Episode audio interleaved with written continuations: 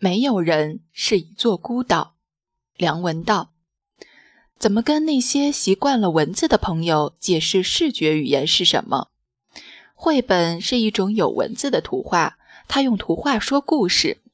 你一定得具有一些视觉上的欣赏能力，才能理解这种语言，才能懂得图画书所要传达的那些巧妙的东西。为了解决这个问题，我找到一本书，叫《好绘本如何好》，告诉你。怎样阅读图画书？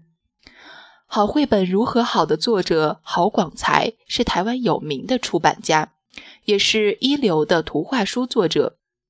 他办了一个出版社，出版各种图画书，使得台湾的图画书极为丰富。这本好绘本如何好？最大的优势就在它也是用图说话的，教大家怎样磨练自己的眼睛。学会阅读图画书，画给小孩看的图画书里边的造型总是圆圆的、毛茸茸的，很可爱，这样感觉比较亲近。但是有一些图画书的作者故意把人物角色画得方方正正，像阿努理查《只要我长大》里面的小孩就是这个样子，在很多图画上加了手笔。使我们更清楚绘本或者图画书的构思，这是本书的特点，也是郝广才的用心所在。在书里，他介绍了一本有名的图画书《灰姑娘》，作者是意大利的图画书作家伊诺桑提。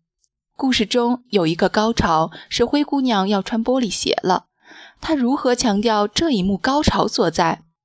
在画面中，我们只看到一条灰姑娘的腿，她穿上了玻璃鞋，旁边所有人都盯着这双玻璃鞋，连猫也看着这双玻璃鞋。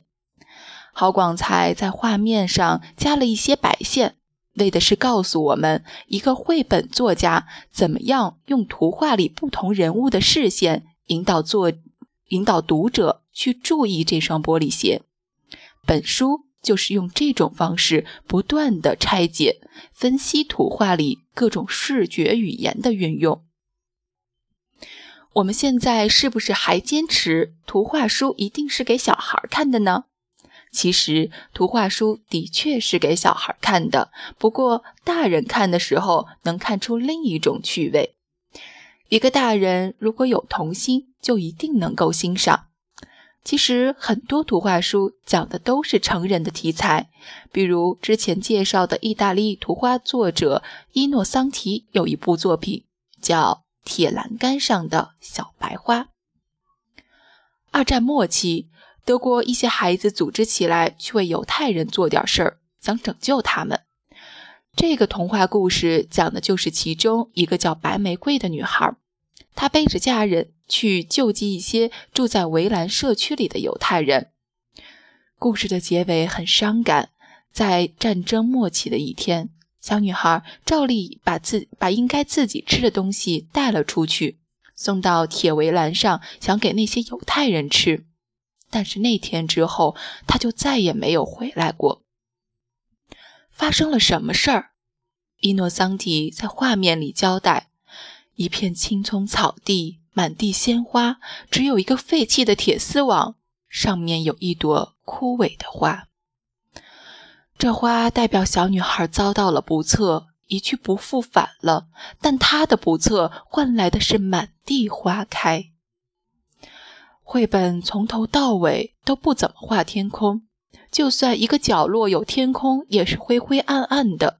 直到整个图画书的最后一页，阳光灿烂，照耀草地，树木长新芽，一切欣欣向荣。